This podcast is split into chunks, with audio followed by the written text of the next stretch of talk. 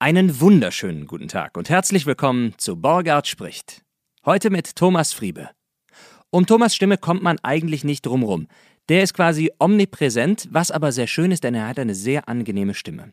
In unserem gemeinsamen Gespräch machen wir einen Deep Dive, also quasi so eine Tiefseetauchung in das Thema Sprechen an sich und wie man sich so auf Texte vorbereitet und so weiter. Ich will gar nicht so viel verraten. Also viel Spaß bei Borgard spricht mit Thomas Friebe.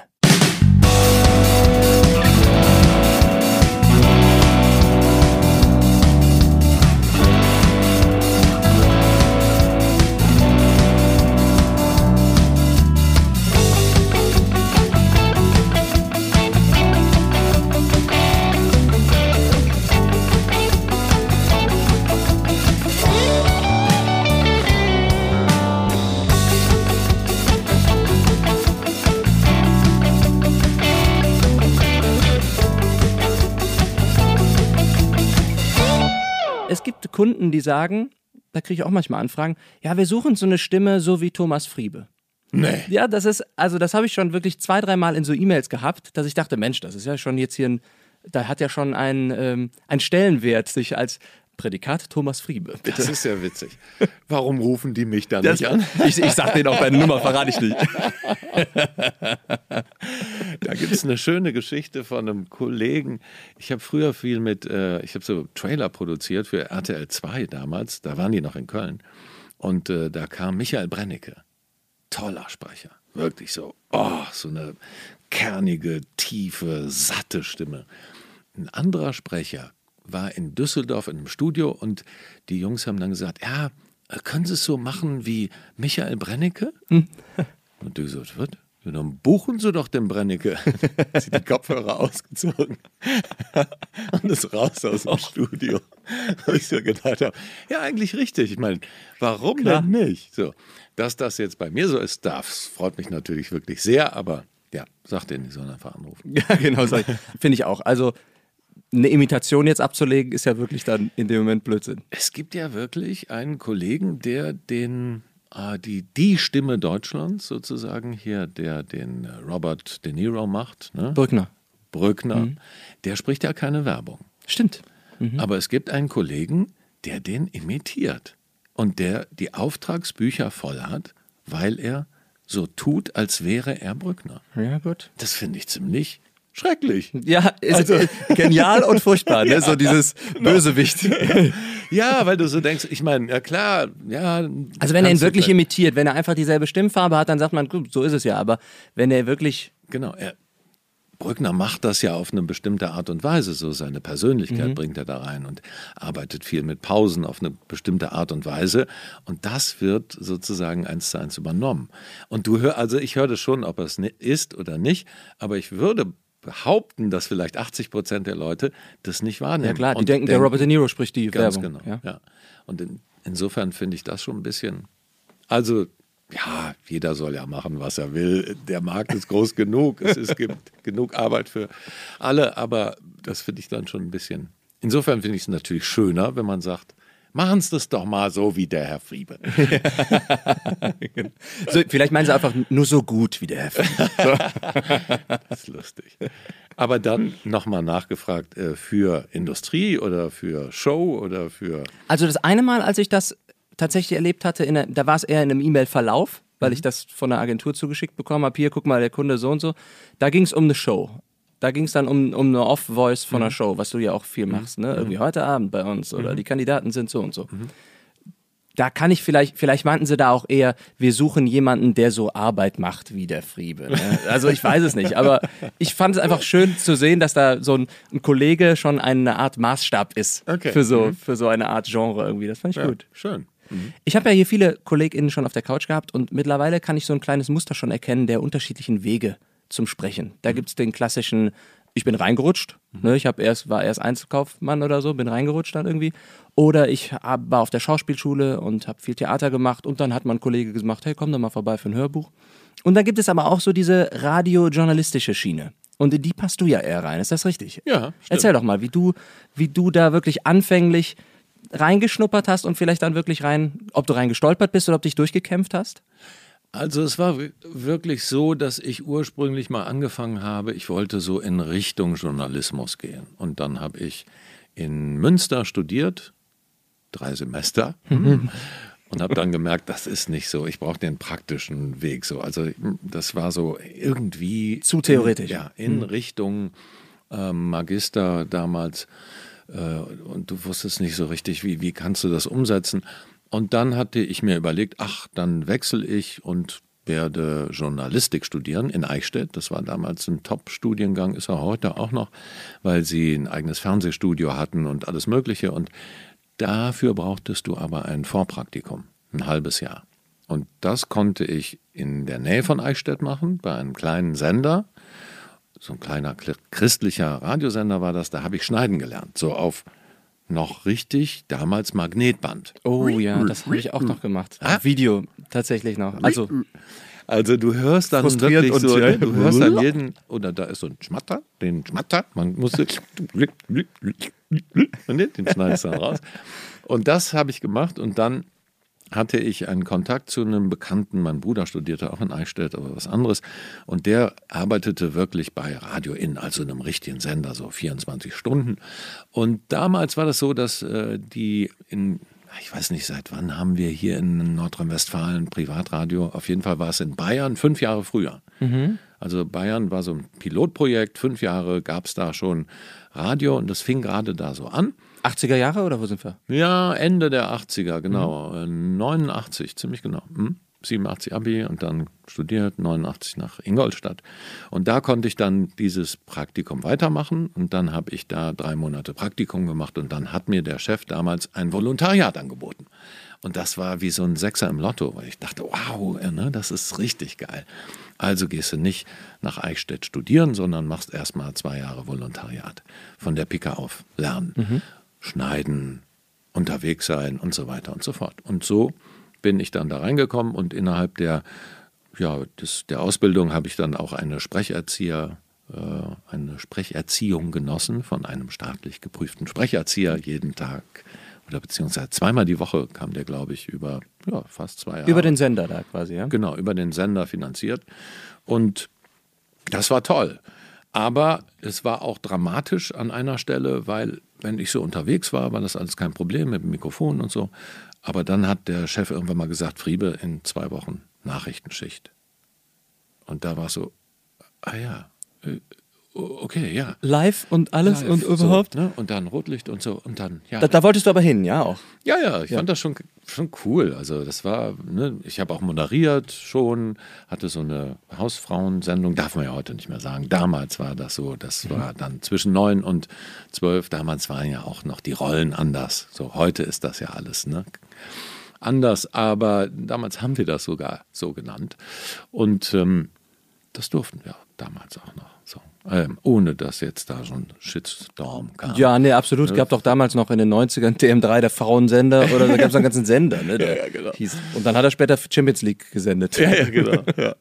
Auf jeden Fall war das alles äh, schön, aber als er dann sagte, ja, in zwei Wochen Nachrichtenschicht, merkte ich schon so, wie das Adrenalin so langsam aus den Knöcheln nach oben in Richtung Knie, nach einer Woche, nach anderthalb und immer weiter nach oben ging. Und ja, aber so Anfang, Ende, Anfang 20, Ende 19 wollte ich gerade sagen, bist du halt dann, ja, das kriegst du schon. Jugendlicher Leichtsinn, ja, let's do it, come on. Ja. Und dann habe ich wirklich die ersten Nachrichten dermaßen verkackt. Also es war so Fake News erzählt. Absolut. ich habe meinen Namen nicht mal mehr richtig rausgekriegt. Ach, ich war so aufgeregt. Das Rotlicht ging an und äh, äh, am Mikrofon Thomas Friebe. Nach der Hälfte der Nachrichten, 20 Sekunden, hat die Moderatorin Musik eingespielt und das Wetter vorgelesen. So.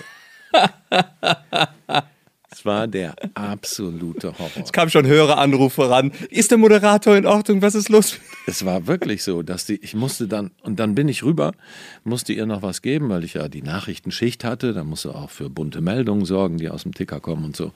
Und dann sagt die, was war das denn? Ich so, ich habe ich hab keine Ahnung.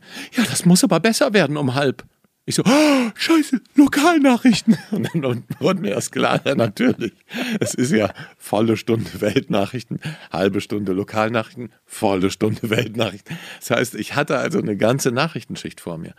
Und es ist nicht viel besser geworden, aber ein bisschen. Das war einfach die totale Katastrophe. Und dann kam das auch eiskalte wirklich, Wasser also. Ja. ja, und dann kam wirklich der Cheftechniker rein und sagte, was ist das denn? Ich war eben bei einer Norma da unten und wieder hat die gesagt, also ich habe ja noch nie das Radio ausmachen müssen, aber heute bei euren Nachrichten schon. So, und das gab dann nochmal ein. Und dann denkst du, ey, du kannst keinem mehr unter die Augen treten. Es ist so peinlich, es ist so furchtbar. Aber ich hatte einen Chef, der an mich geglaubt hat irgendwie. Und ähm, ja, und der hat gesagt, doch, doch, das macht er schon. Und dann habe ich noch cool. Sprecherziehung genommen und habe mich dann wochenlang im Übungsstudio eingeschlossen und geübt und geübt und geübt. Und irgendwann, und da geht auch so ein Rotlicht an, wenn du anmachst, damit du weißt, du bist sozusagen im Übungsstudio on air. Ich wollte gerade sagen, und es ging ja nicht unbedingt um die Sprecherziehung, nur dass du vielleicht gelispelt hast, sondern es ging ja mehr um das Lampenfieber ja. zu überwältigen, die rote Lampe, das genau. Lampenfieber ja, zu überwältigen. Also es war wirklich so, bei mir war dieses Lampenfieber, dieses Lampenfieber im wahrsten Sinne des Wortes rote Lampe. Mhm. Ne, da bin ich dann, das war so ein Trigger, wirklich. Und ähm, weil ich mir in dem Moment mehr Gedanken darüber gemacht habe, was denken die anderen? Ich darf mich nicht versprechen, ich muss alles richtig machen. Du, das kann peinlich werden, so. Anstatt einfach, einfach nur ganz simpel das vorzulesen, was da auf dem Zettel steht. Und das äh, war schon echt eine krasse, ein krasses Erlebnis. Und später dann aber das zu können, und dann habe ich auch so hat mich mein Chef mal so zu so einer Nachrichten, ähm, zu so einem Workshop geschickt. Da waren dann Leute vom BR und keine Ahnung von überall. Und dann habe ich da Sachen gelesen, mussten wir uns da ins Übungsstudio setzen und dann wurde das den Leuten präsentiert und dann kam dieser Obermacker da und sagte, Moment mal, wer ist das? Und ich so, äh, ich? das ist ja, also das könnte ja direkt beim Bayerischen Rundfunk laufen. Oh. Ich so innerlich, ja, Strike! das, war, das war dann vielleicht so ja, ein Jahr später oder so, von der ersten ne, Totalkatastrophe bis dahin. Und ja, vielleicht hat mir das auch gezeigt, so mit Fleiß und mit dem absoluten Willen, es dann doch zu schaffen, geht, geht dann sowas. Ne? Ja, das ist natürlich toll. Also verdient die Früchte geerntet zu haben nach so langer Zeit. Ja. Und heute helfe ich Leuten da bei eben nicht so nervös zu sein, eben diese Nervosität abzulegen. Wie war es denn bei dir? War das wirklich, glaubst du wirklich, es war dieser Trigger des roten Lichts und ich spreche jetzt die Nachrichten? Oder hattest du generell schon vielleicht in der Jugend oder äh, später oder ein bisschen früher sogar schon auch irgendwie so ein bisschen Selbstbewusstsein äh, geknicktes oder so ein bisschen eher gebeugt, geduckt gegangen oder? Nee, eigentlich gar nicht, wirklich nicht. Also ne, ich war immer so eine Frohnatur, ich habe noch vier Brüder, also das war. Muss es dich gut behaupten? Ja, ne? also so auch ein Selbstbewusstsein, also hatte für mir selber auch so ein Bild, ne, ach, das klappt schon, wenn du irgendwas willst, so, ne, das, das, das klappt. So die Rückmeldung ist, ach, der ist so ein charmanter Kerl, das macht er schon, so. Und das war auch so. Aber es war wirklich diese Geschichte, mehr daran zu denken, was denken die anderen, als cool zu sitzen und das einfach runterzurocken. Mhm. Und das hat schon wahrscheinlich auch dann in dem Falle mit Selbstbewusstsein zu tun, weil du denkst, du darfst keinen Fehler machen. So. Es ist eher so, sind eher so Mindfuck-Geschichten. Mhm. Darf man das sagen? Hier darf ja. man alles sagen. Ja, also, dass du dir wirklich mehr Gedanken darüber machst, was da draußen von dir erwartet wird oder was da sein könnte, als es einfach zu tun. Ja, die größte Blockade eigentlich, selbst ja. sich selber zuzuhören Ganz oder sich genau. selbst zuzugucken beim Spielen oder was auch immer. Ja, genau. Weil man sich ja selber der kritischste Zuhörer oder Zuschauer ist, ne? Genau, das erzählen ja auch Schauspieler oft, ne? Wenn die sich dann auf einmal auf der Bühne sehen und sich selbst zuschauen. Aus sich heraussteigen in dem Moment, genau, dann verkacken sie es. Dann geht, geht gar nichts mehr. Ja. ja, das ist schon krass. Und was hat dir dann wirklich geholfen? War es tatsächlich einfach nur die Routine, im Übungsraum Fehler zu machen, zu merken, hey, ist ja gar nicht so schlimm, dann vielleicht auch mit Versprechern umzugehen, zu sagen, entschuldigen Sie, das war natürlich nicht, nicht auf der A1 ist Stau, sondern auf der A3 ist der Stau oder so? Ja, auch ja. sowas. Witzig, ja. Also spontaner zu sein, mhm. dann selber damit äh, zu, umzugehen, aber in erster Linie glaube ich einfach, sich damit zu beschäftigen und es immer wieder zu tun das war dann irgendwann, hat es sich umgedreht. Also das Rotlicht ging an und ich hatte nicht diese Panik, sondern die Freude, dass ich das zeigen kann, was ich geübt und ge, was ich, von dem ich wusste, dass ich es kann. So, vielleicht war das der Punkt. Mhm. So, ich wusste nicht, kann ich das? Und Du wolltest es, aber du wusstest es nicht. Genau. Ja. mhm. so. Und mit den, die 14 Tage vorher, ja, Friebe, Nachrichtenschicht, da fing das an. Kann ich das? Habe ich ja noch nie gemacht. Nachrichtensprecher. Und dann hängst du das auch so hoch in deinen Ja, ja, Gedanken. ja. Vor allem Das sind 14 ja Tage, da hast du ja ordentlich Zeit. Ja, du kannst ja, ja, ja. Leitern holen und das noch höher hängen, als du eigentlich müsstest. Ganz genau. Ja, schönes Bild. Ja. Und das war, glaube ich, auch das. Ne? Du steigerst dich dann immer mehr rein. Und du sprichst nicht wirklich mit dir selber, sondern du hast es nur so als kleine Stimme im Hintergrund. Das ist auch was. Wenn du diese blöde Stimme nach vorne holst und dich mit der unterhältst, die jetzt sozusagen hier neben mich auf die Couch zu setzen und zu sagen, ja, dann sag doch, was sind denn deine Sorgen? Der Teufel auf der Schulter So, quasi. Ja, Mhm. genau. Wenn du der ein Gesicht gibst, eine, ein Körper und auch wirklich eine Stimme und die nicht nur so hinten dieses Säuseln lässt und das zulässt und dann wieder an was anderes denkst, wenn du das wirklich bewusst machst, dann kommst du an den Punkt, dass du möglicherweise dagegen argumentieren kannst und dann sagen, weißt du was, ist mir doch egal, ich mache das jetzt. Ja, ich habe das ich jetzt mache das wochenlang jetzt im Vorfeld. Ne? Genau, und dann hätte ich sowas gemacht wie, ach, ich übe das jetzt einfach mal vorher, eine Woche. Da gehe ich jeden Tag morgens ins Übungsstudio und übe das einfach mal. Dann hätte ich wahrscheinlich die Sicherheit gehabt, die ich gebraucht hätte, um zu bestehen. Mhm. So. Aber das ist ja toll, dass du von, vom Tontechniker, von der Dame an der Rezeption oder was es eben war, oder von der, von der, von der Wetterfrau quasi einen am Deckel bekommen hast und dann kommt aber der, der Löwe im Stall und sagt, nee, nee, den lassen wir das, den lassen wir es nochmal versuchen. Ich glaube an ihn. Das ist Ja. natürlich klasse. Mhm. Und das ist wirklich, wirklich, wirklich wichtig gewesen. Und das hätte natürlich so sein können, dass er sagt, na gut, das war mal Sorry, guter das war Versuch. deine Chance? So, Mhm. ja. Und jetzt machen wir was anderes. Da stehen hier noch. Die können dann auch. Ich könnte das auch. Obwohl, er war ja in Bayern, ne? Der hätte Ja, ja, ja, nicht, stimmt, der ja, nicht Kölsch gesprochen. Nee, das stimmt. da haben wir noch. und dann hast du dich bewiesen und die nächsten Nachrichten waren dann ohne Schweißausbrüche? Ja, es hat doch auch wirklich gedauert, über mehrere Wochen. Ich musste immer wieder ran und äh, das ist aber besser geworden. Und irgendwann war so der, der Knackpunkt und dann war auch klar, okay, der Friebe kann das jetzt und dann wird er auch ganz normal eingesetzt in, in den Nachrichtenschichten. War das dann auch diese gewisse, und das habe ich auf deiner Webseite, glaube ich, gesehen oder mal gehört, was du gesagt hast irgendwo, diese Freude, die du dann entwickelt hast auf dem Beruf, weil das ist ja so ein bisschen deine Mentalität, auch mit Freude an jedes Projekt rangehen, dann, dann bist du von alleine quasi in Anführungsstrichen schon selbstsicherer, du hast Bock da drauf und du willst gar nicht mehr aufhören. Ist es das, was du dann auch gefunden hast? Ja, absolut. Weil das war eben der, sagen wir mal, so der Knackpunkt. Ne, das Rotlicht geht an im Übungsstudio und du merkst, wow, macht Spaß. Ja. Du willst das. Du willst es machen. Ja, das Rotlicht nicht als Gefahr Rotlicht, sondern als Genau. Startschuss beim Pferderennen Ganz quasi genau. sehen. Ja, sehr schön. Ja. Wie wichtig ist die Freude wirklich für solche Projekte? Und wie, wie gehst du daran, vielleicht diese Freude auch zu entwickeln, selbst für, sagen wir mal, irgendwie den Imagefilm, der so vertrackte und ich habe letztens irgendwie so ein so einen Joke-Post gemacht bei Instagram, der typische Imagefilm, wir, das Traditionsunternehmen, sind so traditionsgemäß, dass unsere Tradition schon lange Tradition ist. Genau. Ne? Also da gibt es ja manchmal Texte, wo du denkst, "Ugh." Ja. wie entwickelst du da die Freude dazu? ja, ist manchmal nicht einfach, aber meistens schon. Ja, ich denke oft, also wenn ich so an Projekte rangehe, dann hat das immer mit Haltung zu tun. Ne? Ich überlege mir immer, welche Haltung will ich da haben. Und über die Freude kannst du diese Haltung entwickeln. Klar, wenn du jetzt im Computerspiel oder was einen Bösen machen musst, dann geht es nicht über die Freude. So, ne? Aber doch auch diese Freude daran, dass du da in diese Rolle reinspringen kannst. Und ehrlich gesagt, witzigerweise, wir haben jetzt gerade, gestern habe ich noch was vertont, ein wissenschaftlicher Text, der wirklich nicht fürs Sprechen und Hören gedacht war. Also mit Zitaten von den Wissenschaftlern mitten im Text, wie man das ja dann so kennt, so damit man, damit klar ist, äh, das, das ist die Quelle. Ne, mit Beim Lesen wird's Quellenangaben. klar, ne? Beim Lesen wird es Ja. klar, aber wenn dann auf einmal die Quellenangabe in Klammern und das muss dann in der Mitte des Textes und dann geht es weiter und dann ja. Subjekt, Prädikat, Objekt oder auch mal um, andersrum.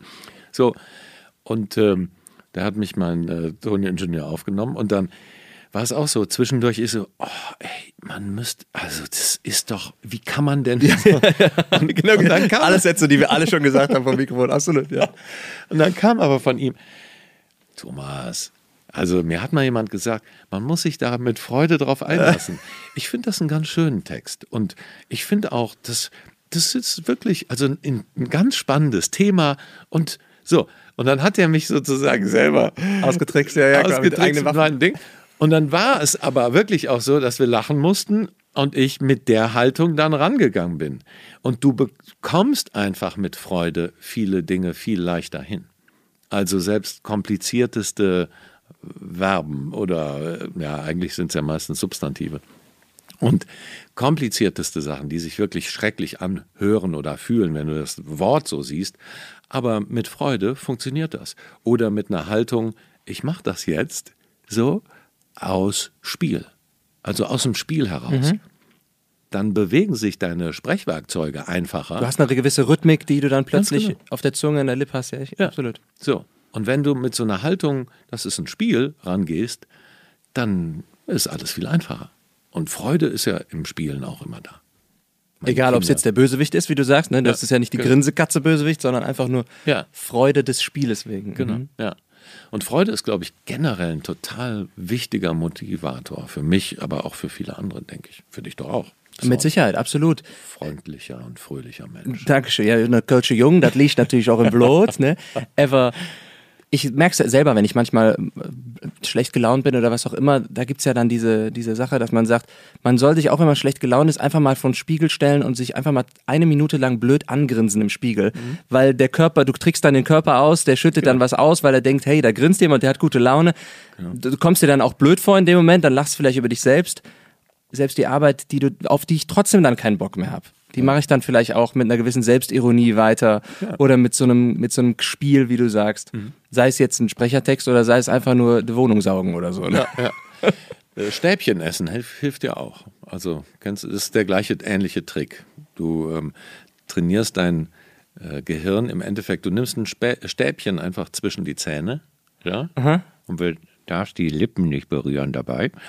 Und äh, dadurch, dass du sozusagen diese Mimik hast und dein Gehirn daran gewöhnt ist, dass du, wenn du diese Mimik hast, bestimmte Sachen ausschüttet. Dopamin oder was auch immer. Mhm. Ganz genau. Und ähm, andere Endorphine, äh, steigt deine Laune, nachweislich.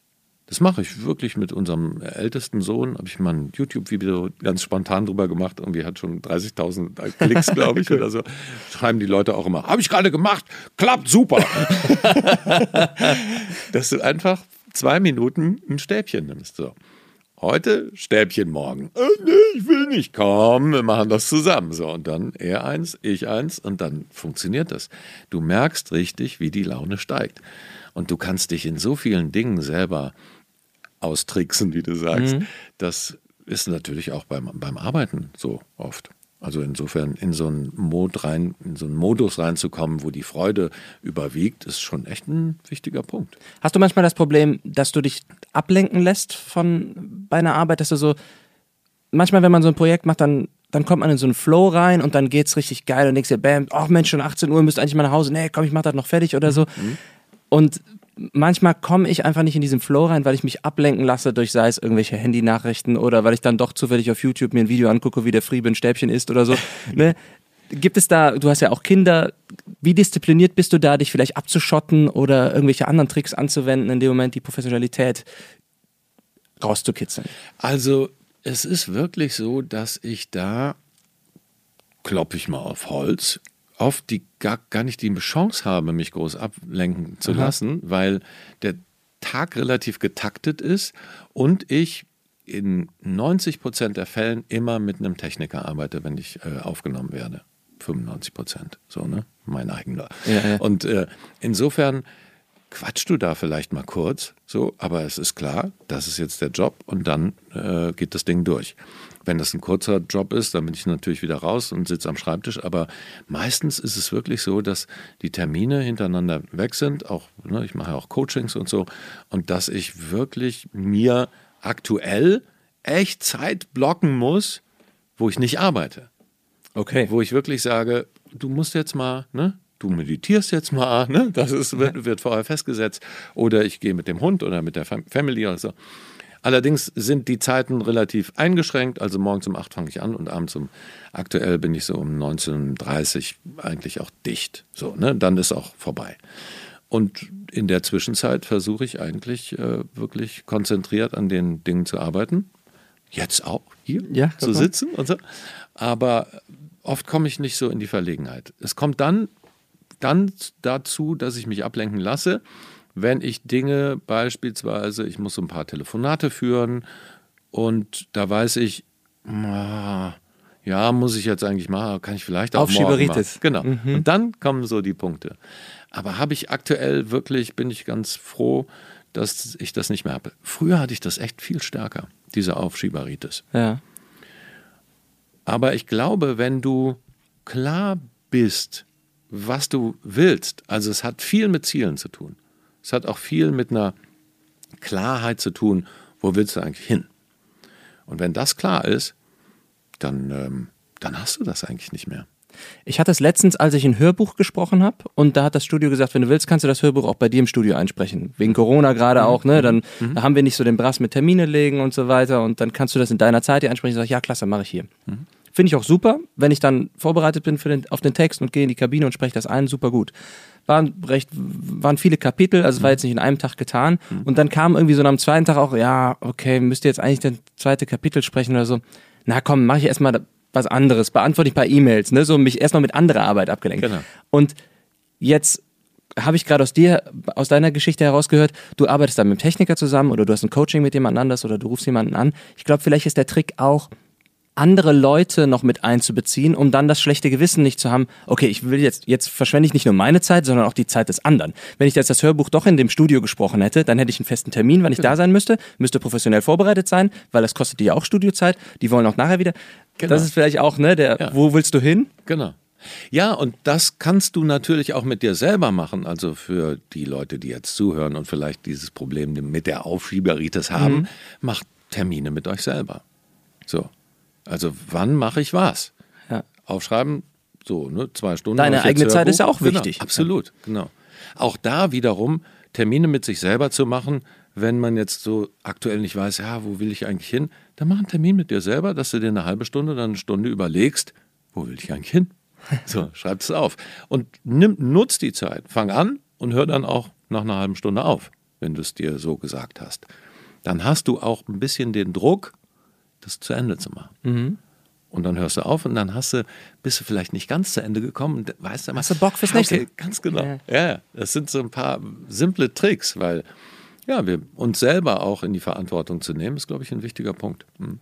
Bevor wir nochmal zurück aufs Biografische kommen, weil das interessiert mich auch, wie du dann weitergekommen bist, aus dem, du hattest dann, das dann voll im Jive, hast die Nachrichten gesprochen und wo bist du jetzt gelandet? Noch kurz die Frage, weil wir gerade darüber sprechen, wie bereitest du dich auf einen Text vor, auf das Sprechen eines Textes vor? Kannst du uns da mal so ein bisschen den Ablauf geben von, okay, du hast es jetzt mit dem Kunden alles abgehandelt, du kriegst einen Text, machst du viel prima vista, wenn du denkst, komm, den, den Film lese ich so durch oder nee, da setze ich mich dann hin und mache mit Markern was oder wie sieht das genau aus? Also Vorbereitung ist eigentlich alles. Ich mache allerdings auch eine ganze Reihe von Dingen, die ich wirklich prima vista mache. Weil du sie aber vielleicht schon so häufig getan hast? Ja, hm. weil es Dinge sind, die ich prima vista besser mache, als wenn ich sie wirklich vorbereiten würde. Ja. Aber sobald es um so Beispiel, ach, was was ich, äh, Fünf gegen Jauch zum Beispiel ist so ein Beispiel, gibt so kleine, knackige Filme, die Kandidaten im Studio müssen irgendwie auf vier Fragen eine Antwort wissen oder gibt A, B, C, D und ähm, die haben dann eine Antwort gegeben und dann kommt der Erklärfilm. A ist es nicht, B ist es nicht, C ist es nicht, A ist es D. Ja. So, und die Art und Weise ist wirklich sehr, sehr klar aufs Bild. Ich habe die Bilder aber vorher nicht. Aber die Sachen schaue ich mir immer genau an. was ist das für eine Haltung, was ist das für eine Frage gewesen, so. Und Ernstes Thema, ironisches Thema. Ganz genau, ne? Und das ist ganz wichtig, weil das würdest du, das könntest du theoretisch auch prima vista machen, aber da müsstest du zwei, zwei Versionen machen, so. Und eigentlich habe ich immer den Anspruch, wenn das Ding, wenn, die, wenn das Bild läuft, dann sollte das einmal drin sein. Mhm. So. Und vielleicht auch bei Industriefilmen oder so, um einfach vorher auch schon mal zu gucken, ja, wie, wie schnell muss das sein? Oft sind die Timecodes ja angegeben, manchmal hast du noch kein Bild, kommt dann erst für die Aufnahme. Aber da gucke ich schon sehr genau auch einfach, um noch mal im Vorfeld dem Kunden ein Feedback zu geben, da habe ich ein paar Sachen nicht verstanden oder da würde ich den Text hier an der Stelle ist das so ein bisschen holprig oder sonst wie, mhm. damit du nicht in der Aufnahme drin bist und er dann sagt, ah ja, nee, das müssen wir jetzt aber nicht, das haben wir jetzt schon abgenommen. Das ist ja auch oft so ein Thema. Versuche ich eigentlich schon immer im Vorfeld das zu lesen. Und wenn ich so Hörbücher oder sowas mache, was ich aktuell wirklich kaum mache, weil es einfach zu zeitintensiv ist. Wenn du gerade sagst, dein Tag ist so getaktet, ne, kann ich mir ist, vorstellen. Das ja? ist einfach, dass ich die Sachen ablehne da. Aber als ich das noch gemacht habe, habe ich wirklich mir mindestens dreimal das Buch durchgelesen. Also einmal einfach nur so, um Gefühl zu kriegen, ganz am Anfang. Einmal dann das zweite Mal schon, dass ich ein bisschen mehr in die Rollen gegangen bin, beim dritten Mal Markierungen gemacht und dann auch wirklich Markierungen, welche Personen sind welche. Ne? Ein DIN A4-Blatt aufgeschrieben und dann wirklich aufgeschrieben und die dann auch entsprechend. Also richtig markiert. Fleißarbeit. Mhm. Ja, damit du in die Rolle reinkommst. Ne? Du willst ja da ja. auch, ne, wenn du in der Aufnahme bist, dann willst du ja auch nicht, ach nee, das war jetzt die andere, ach nee, muss ich jetzt nochmal zurück. So, ne? Du willst ja auch in den Flow kommen. Ne? Ja, genau. Flow ist ganz wichtig, gerade auch bei Hörbüchern, denke ich. Und genau, und dann noch ein viertes Mal meistens wirklich in die Rollen, also ne, erst die Vorbereitung und dann das einmal komplett durch und dann gehst du sozusagen dann ja fast Premiere ins Studio. Das vierte Mal ist dann sozusagen wie so eine Generalprobe, weil ja. du dann die Rollen hast. Hm. Und dann hast du auch, wenn du dann so vorbereitet bist, oder wenn ich dann so vorbereitet bin, auch im, im Studio, dann entsteht auch dieses Spiel, glaube ich, von dem du sprachst. Ne? Weil wenn ich dann wirklich mein, ich, ich mache das jetzt meistens auf dem iPad mit dem, mit dem Pencil dann da drauf und dann mhm. male ich mir, okay, hier spricht die Frau, die male ich mir, die kriegt jetzt die Farbe gelb oder so, mhm. weil es ja nicht immer ist, Bettina sagte so und so, sondern ja, da steht dann irgendwie, wir müssen hier raus, sagte Bettina. Und du musst ja vorher schon wissen, ob es Bettina ganz, sagt. Ganz genau. Und ja. dann weiß ich, okay, Bettina ist immer gelb und so und dann mache ich mir noch Schnörkel drauf. Wahrscheinlich könnte niemand anders was mit diesem, mit diesen Markierungen. Genau. Wahrscheinlich könnte ich auch mit deinen Markierungen nichts anfangen und du ja. mit meinen nicht. Ne? Aber wenn ich dann wenn ich es dann also so gut vorbereitet habe, sei es ein Imagefilm oder ein, ein Hörbuch, dann habe ich auch Freude daran, dass es läuft und dass der Flow entsteht. Ja. Wir sprachen ja schon mal, ich sprach schon mal mit einem Kollegen, dem Thomas Küchler, darüber, über diesen, diese Art Gänsehautmoment der jetzt nicht unbedingt da steht, weil irgendwas sehr emotional ist, sondern weil irgendwie so alle Zahnräder ineinander greifen. Vielleicht der, und das hat man dann im gesamten Team, sei es beim Synchron, wenn der Cutter da sitzt, der Regisseur oder der Sprecher oder nur der Techniker oder du alleine. Es entsteht dann so es klingt jetzt sehr aufgebauscht, weil es vielleicht nur ein Imagefilm ist oder so, aber auch selbst da kann so eine Art Gänsehautgefühl entstehen, dass du denkst, oh, gerade läuft's aber, toll, ja. oh, das haben wir richtig schön gemacht jetzt. Und ja. nicht, wie geil klinge ich denn, sondern, oh, wie toll ist das Produkt jetzt hier ja, gerade genau. Ja.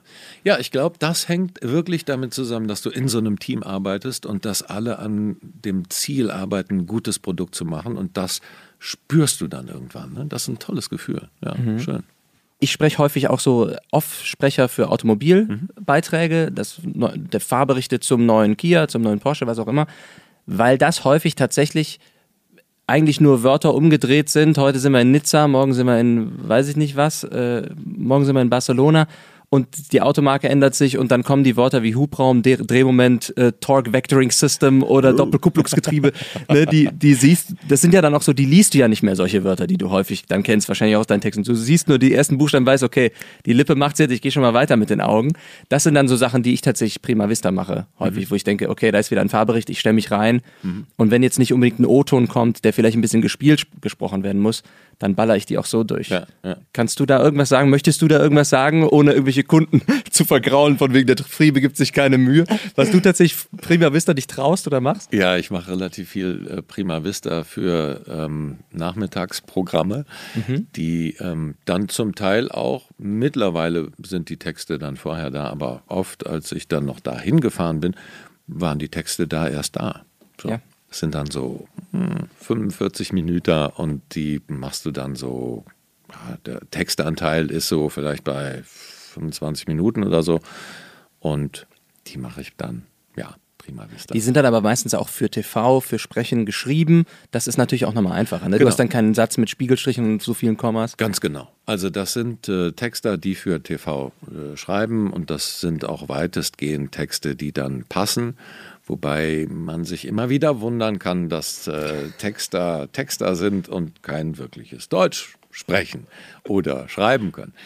Und, Gut, genauso äh, gibt es Sprecher, die auch kein wirkliches Deutsch sprechen können manchmal oder so. Ja, ja, du hast ja bestimmt auch schon mal das ein oder andere ähm, äh, Beispiel gekriegt, dass äh, dir Kunden geschickt haben.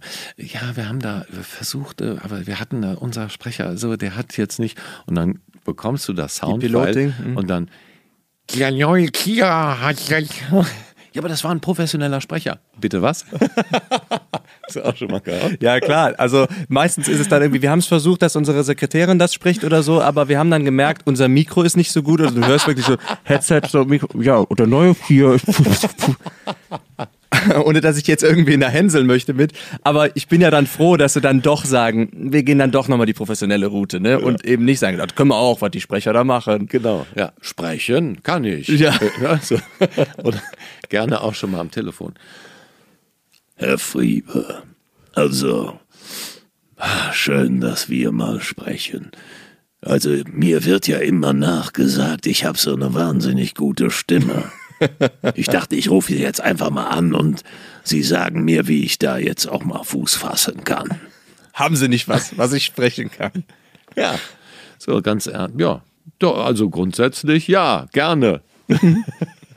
Oder ich bin mal bei einer Produktion, das fand ich auch schön.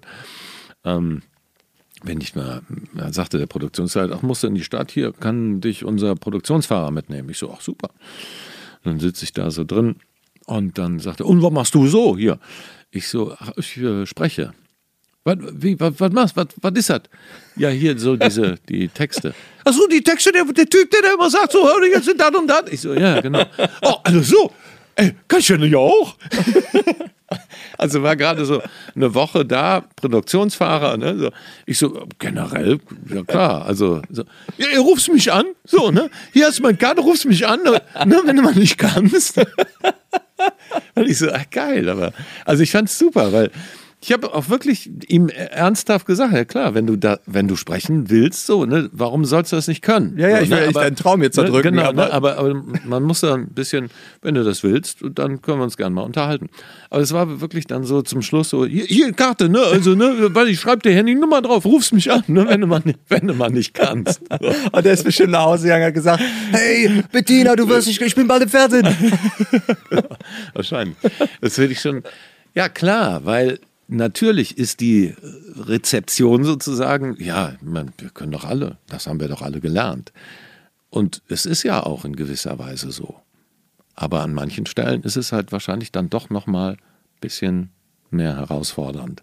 Ja, und andererseits gibt es dann auch so schöne Momente, wo du dich fast, ja, wo ich, wo ich fast manchmal so ein bisschen finde, die Stimme ist so eine Art Geheimwaffe dann so von, von jemandem, der so professionell sprechen kann. Dann hast du irgendwie ein einen Kunden, der sich dann dazuschaltet vielleicht und dann sitzt da auch noch der dabei, der den Film getextet hat und so und die haben noch nicht viel mit Sprechern zusammengearbeitet, weil vielleicht ist es jetzt direkt die Bäckerei und nicht die mhm. Agentur, die mhm. für die Bäckerei den Film macht und so äh, und dann äh, ja hier ist unser Text und dann sprichst fängst du an wir haben die besten Brötchen und dann oh das klingt ja toll unser Text aus dem professionellen Ohr zu hören und das fühlt sich dann natürlich auch als Sprecher schön an ne? in dem Moment dass du dann denkst hey das ist eben nicht eine Sache die jeder x-beliebige Typ irgendwie oder jede jede Dame mal einfach so machen kann ne? ja, sondern es ist schon so ein bisschen so eine kleine ja ich habe es jetzt eben so ein bisschen spielerisch Geheimwaffe genannt ne? die mhm. man dann so die ich manchmal dann auch so am Telefon gerne raushängen lasse, ja. wenn ich irgendwo anrufe. Ja, hallo, wir wollen Sie denn hier im Net Cologne so so? Guten Tag, hier spricht Michael Borgert. Ich habe eine Frage zu meinem Vertrag. Ich würde den gern kündigen. Oh, das klingt ja dann auch direkt viel seri seriöser. Ne? Ich würde meinen Vertrag gern kündigen, wenn es nicht, wenn es okay ist. ja, absolut. Natürlich, das ist so. Auf der anderen Seite ist es immer wieder faszinierend, dass, ähm, und das hat sich, glaube ich, echt gewandelt, so, ne, das Sprechen. Früher war es so dieses Sprecher, Sprecher, so, der hat so eine tiefe, gerade Stimme und so wie in Stein Im gemeißelt. Ne? Ja, ja, ja, genau.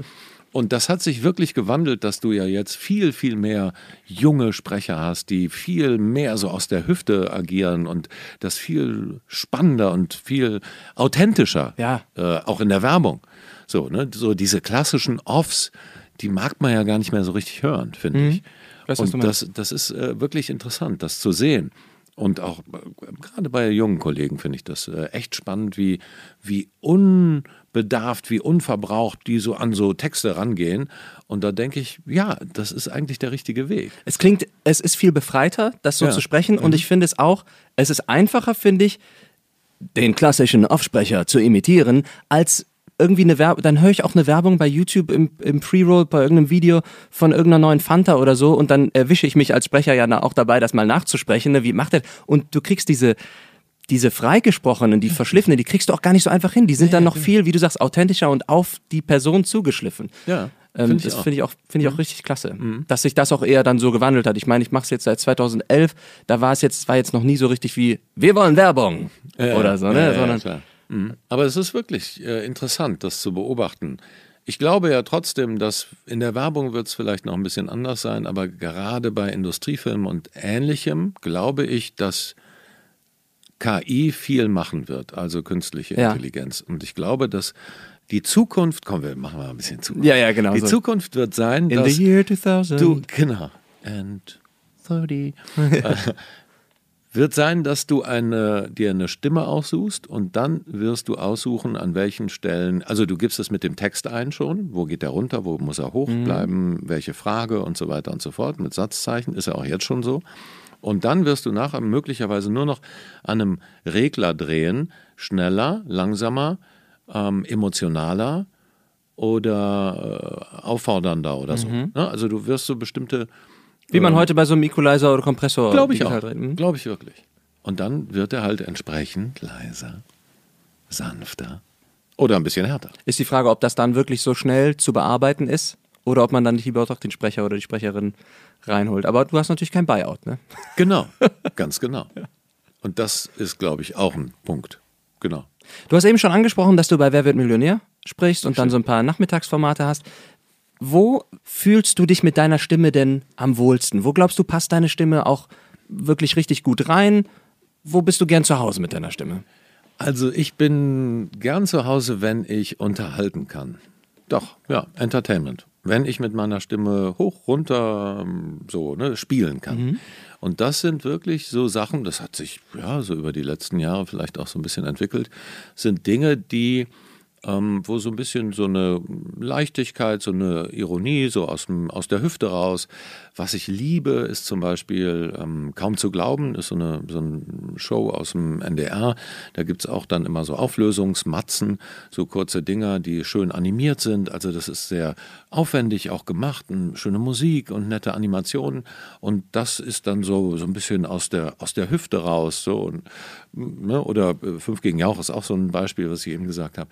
Das sind so Dinge, die machen mir total Freude, weil sie, ja, weil du auch on the fly sozusagen manchmal auch dann Worte rumdrehen musst oder hinten nochmal so ein so irgendwas jetzt so. Ne? Und, und, dann sagt der Redakteur, oh gut, ey, das lassen wir auch drin. So, ne? Es war gar nicht geplant. Aha. Oder ja, das macht mir eigentlich am meisten Spaß, wo ich so ein bisschen ja, so den Spaß, so den Schalken im Nacken habe und äh, das so rüberbringen kann. Weil da vielleicht auch besonders viel Thomas Friebe drin ist, im Gegensatz zu einem Hörbuch, was du steif vorliest oder zu einem Imagefilm, den du so plakativ runterratterst? Ja, oder? vielleicht, ja, vielleicht, weil das so eine, so eine spielerische Komponente hat. Deshalb mache ich zum Beispiel auch diese äh, Computerspiele ganz gerne. Mhm. Also ich mache jetzt nicht mehr so gerne diese Rumgeschrei. Und, ja, ja. da kannst du ne? zwei Tage nicht sprechen. Dann. Ja, das geht aber eigentlich. Also es ist, man kann das kann, das habe ich auch, äh, da habe ich auch eine ganz gute Technik entwickelt eigentlich, dass ich trotzdem dann noch sprechen konnte. Oh, die musst du mir gleich mal verraten. Ja, ich hab, ich letztens dir. hatte ich Ja. wieder was, das war auch,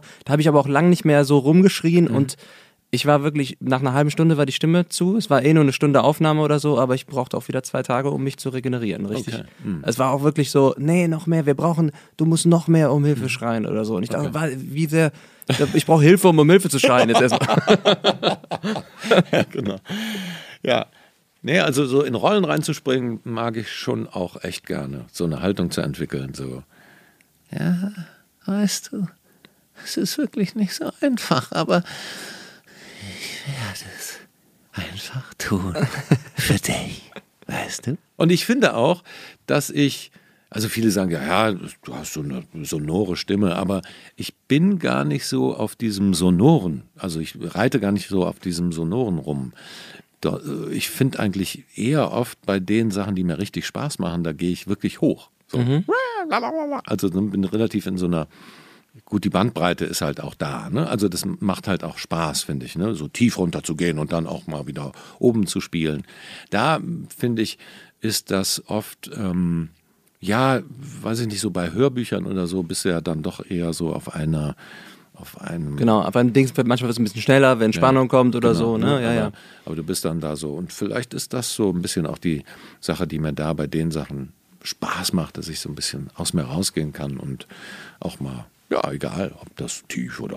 Ja, egal. die Dynamik ganz Ja, ausreißen genau, kann. ja. Ja. wie bist du denn dann von dem monotonen Nachrichtensprechen, als du dich dann, als du dann die rote Lampe mit Freude gesehen hast, irgendwann rübergekommen zu den anderen, den anderen Sprechsachen? Hast du dich damals schon als Sprecher gesehen oder eher noch als Nachrichtenjournalist? Also die Nachrichten waren nur ein Teil. Du hattest Nachrichtenschichten ab und zu, aber ich war viel als ja, Journalist unterwegs, habe so Lokalbeiträge gemacht und eben auch moderiert. Und dann bin ich zum Fernsehen gegangen, weil mein damaliger Chef, der eben so viele, also ja, an mir an mir festgehalten oder der große Stücke auf mich gehalten hat, der ist zum Regionalfernsehen gegangen und nach meiner Ausbildung hat er dann gefragt, kommst du nicht hier rüber, ne, mal als Redakteur? Ich so, ja, Fernsehen, super. Und ich hatte schon damals äh, fürs Fernsehen eine Show gemacht, die hieß damals, die habe ich selber konzipiert, ähm, Damenwahl. Und das war sozusagen, ich weiß nicht, vielleicht gibt es den Lief einen die auf dem oder Frauensender, der, ja, genau, vielleicht gibt es den einen oder anderen, der damals noch Herzblatt kannte. Das war Ja, irgendwie eine große, große ähm, Show und sowas ähnliches wollten sie dann fürs Lokalfernsehen. Und dann habe ich gesagt, na gut, dann machen wir Damenwahl. Das heißt, äh, so, ein- so ein Verschnitt davon. Und äh, die hatte ich dann moderiert und das war ein unsägliches Format, aber es war sehr lustig und es hat Spaß gemacht und dann kannte man mich da so ein bisschen schon bei dem Sender und dann bin ich danach, nach meiner Radioausbildung zum Fernsehen gegangen, zum Ingolstädter Regionalfernsehen. Und ich glaube, nach sechs Wochen hat mein Chef gesagt, du, hier super Angebot habe ich hier von Radiosender, ähm, willst du übernehmen? Ich so, äh, wie jetzt? Ja, hier Chefredakteur, äh, Redaktionsleiter. Wow. Ich so, äh, ja, habe ich auch nicht lange überlegt, habe ich gesagt, mache ich. Damals war es so ein ganz kleiner Sender, vier Leute. Und als ich gegangen bin, waren wir, glaube ich, acht. Und dann gab es aber eine, ein Erlebnis, ein Freund von mir hatte mich angerufen, du, wir machen hier so einen Film und so, und du wolltest ja immer vor der Kamera und hast du nicht Bock? Und habe ich gesagt, ja, bin ich dabei. Drei Wochen Urlaub genommen, bin in Düsseldorf, Düsseldorf, Köln haben wir gedreht, war ich so, nicht die Hauptrolle, aber ja, die zweite Hauptrolle so, ne, war eigentlich in jedem Bild da drin. Und äh, es hat so einen Spaß gemacht, dass ich mir da klar wurde, das kann ich nicht machen. Redaktionsleiter, Chefredakteur, irgendwelche Dinger. Äh, ne? Du machst Schichtpläne, du musst eigentlich mit äh, ne, Werbekunden dich äh, rumschlagen, du musst mich mit dem Chef rumschlagen. Du sitzt in Redaktionskonferenzen, machst die. The also du bist nicht mehr selber an der Front kreativ, sondern du machst, du verwaltest eigentlich nur noch. Und dann habe ich gesagt, nee, mach ich nicht mehr. Dann habe ich, äh, hab ich gekündigt und äh, hatte so eine vage Vorstellung, dass ich hier in Köln, damals gab es hier RTL 2, äh, Trailer machen könnte. Die hatten so eine Ausschreibung. Da hatte ich nur ein Telefonat. Dann habe ich gesagt, egal, ich, ich gehe auf jeden Fall nach Köln. So, so. Und dann klappte das auch mit RTL 2. Die waren damals noch nicht on air, mussten aber schon Programm vorhalten. Das heißt, mit dem Zeitpunkt, dass die bayerische, damals bayerische, hier nordrhein-westfälische Landesregierung, Landesmedienzentrale, so heißt die hier, Landesmedienzentrale, die gibt den Startschuss okay, jetzt loslegen. dürft ihr, der mhm. Sender kann loslegen. Und mit dem Zeitpunkt musst du ja Programm haben. Das heißt, die haben immer für, ich glaube, drei Monate Programm eingekauft, haben Trailer dafür produziert, haben die Sachen produziert, damit die, Weil, falls, falls oh, genau. Ja, okay. Und wenn und das wurde dann zwei, dreimal verschoben, dann sind die Lizenzen wieder verfallen, musste ein neues Programm eingekauft werden, musste ein neuer Trailer produziert werden, musste neu, also komplett alles so im, im, Im Pre-Roll-Modus. Pre-Roll-Modus, genau. Und ähm, ja, und da habe ich dann Trailer produziert und habe da auch gesprochen. Bevor ich produziert habe, habe ich nur gesprochen. Und zwar einmal die Woche nach Düsseldorf gefahren, habe da Trailer gesprochen für RTL 2, den Sender, den es noch damals nicht gab. So, und davon habe ich meinen Lebensunterhalt bestritten. Es gab, glaube ich, 250 Mark die Stunde da damals. Das war mega viel Geld. Meine Butze in Ehrenfeld kostete, glaube ich, 400 Mark. Und damit, ne, mit zweimal sprechen, hatte ich meine Miete schon drin ja. und, der, und der Rest war für Butterbrot und Kölsch. Mega Zeit damals, weiß ich, war, war, richtig cool. Und dann fing das an mit dem Sender und dann haben sie mich auch gefragt, ob ich nicht äh, Sachen produzieren kann. Dafür hatte ich mich ursprünglich beworben, weil ich als Fernsehjournalist dann auch Sachen geschnitten und geschrieben und weiß der Geier was hatte.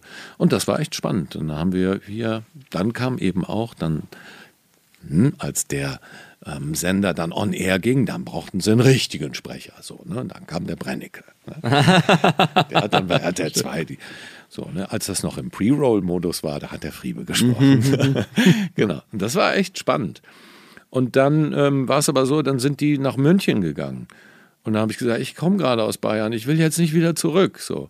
Und dann bin ich in Köln geblieben und habe für RTL, für RTL dann auch Trailer produziert. Und irgendwann habe ich mir gesagt, ach so, das wird jetzt immer mehr. Jetzt nimmst du dir mal ein Büro damit du nicht aus deinem Futon in Ehrenfeld immer zum Schreibtisch äh, dich rollen musst. So, das war alles sehr klein. Und das war die beste Entscheidung, die ich gemacht habe.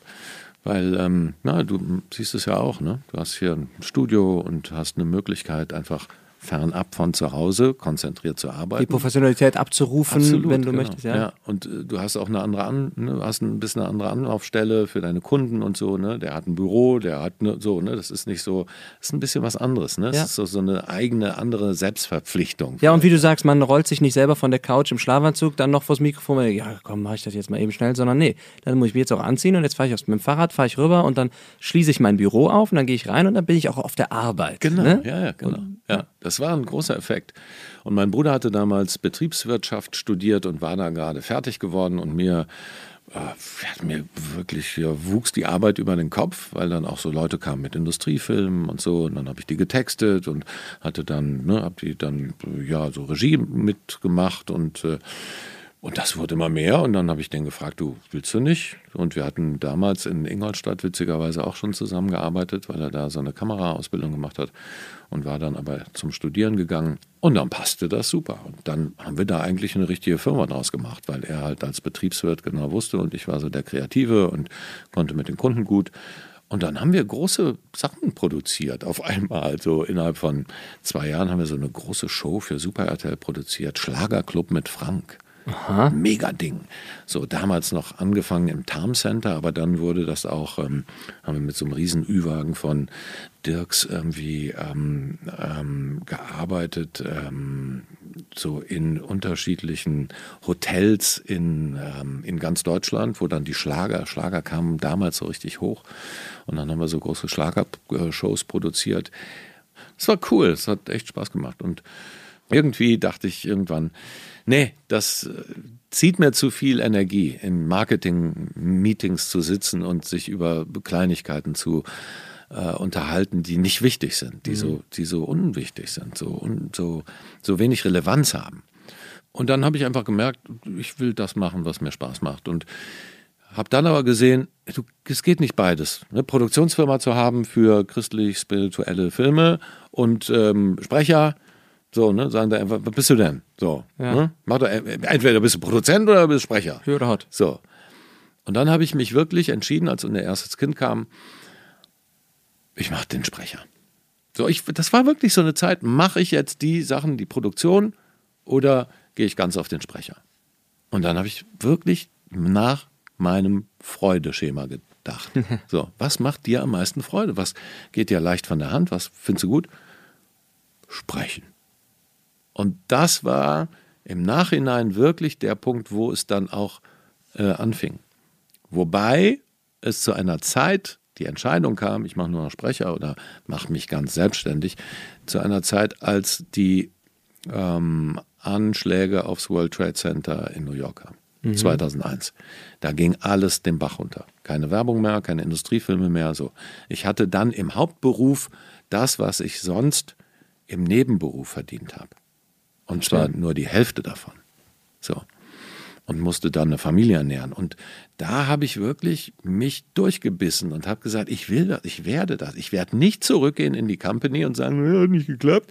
Ich werde das nicht, ich werde vom Sprechen leben. Und das war eine harte Zeit. Und ich musste auch, ich habe mit meiner Frau dann gesprochen, so, ne, ich versuche das jetzt vier Monate und musste dann auch nochmal zwei Monate verlängern. Aber es funktionierte dann. Und ganz langsam kommen dann Dinge. Und eine Website aufgebaut, die damals, glaube ich, hatte kein Mensch nur eine Website. Aber der, einer der ersten Jobs ist im Endeffekt über eine Website gekommen. Für eine Company, für die ich heute noch arbeite. Große Filmproduktion. Die hat einfach meine Sachen der Redakteurin geschickt hat, hat sie von der Website runtergezogen, als der Redakteurin geschickt, die hat gesagt, super, machen wir. Und so hatte ich den, einer den ersten Jobs hm. im TV. Witzigerweise da auch, da haben die damals noch gar nicht so mit Sprechern gearbeitet und haben mit Tagessätzen bezahlt.